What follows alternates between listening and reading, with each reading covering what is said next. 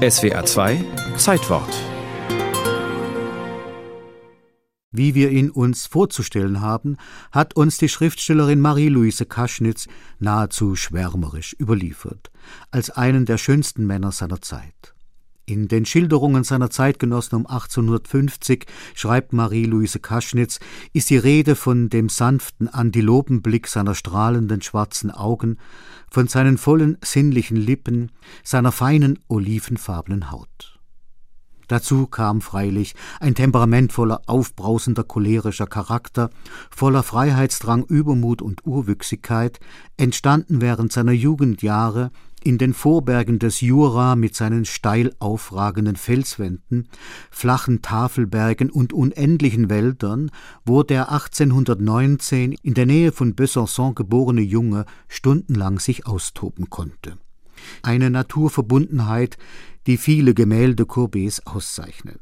Auch seine Skizzenbücher, die er auf Reisen anlegte, die heute im Louvre aufbewahrt werden und lange nicht bekannt waren Unbekannte Reiseskizzen aus Baden, Spa und Biarritz hieß 1984 eine Ausstellung in Baden-Baden, wo Courbet sich nachweislich mehrmals aufgehalten hatte.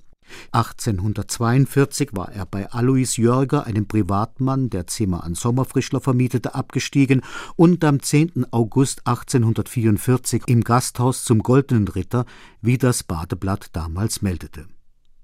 Wer im Katalog dieser Reiseskizzen blättert und Baden-Baden kennt, wird verblüfft sein, wie naturgetreu Courbet die Stadt und ihre Umgebung wiedergibt. Das alte und das neue Schloss, die Stiftskirche, die Geroldsauer Wasserfälle oder einen Waldhang am Fremersberg.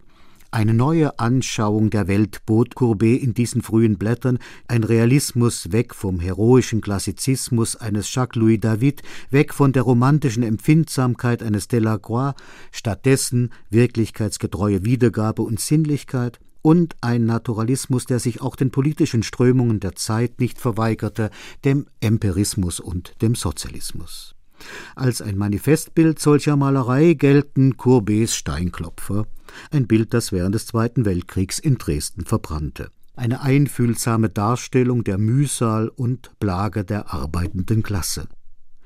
Umstritten blieb Courbets Kunst zeitlebens, in Paris, wo er früh sein Glück versuchte, in den Pariser Salons. Die Bourgeoisie des restaurativen Frankreich war empört, der anarchistische Theoretiker Pierre-Joseph Proudhon dagegen feierte ihn und ließ sich von seinen Bildern sogar zu einer Schrift über die Prinzipien der Kunst und ihre sozialen Bedeutung animieren.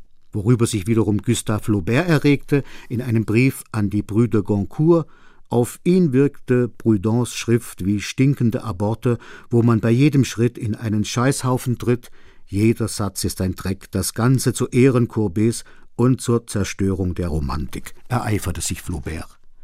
Andererseits wurden Courbets Bilder von seinen Mäzenen und Liebhabern hoch bezahlt.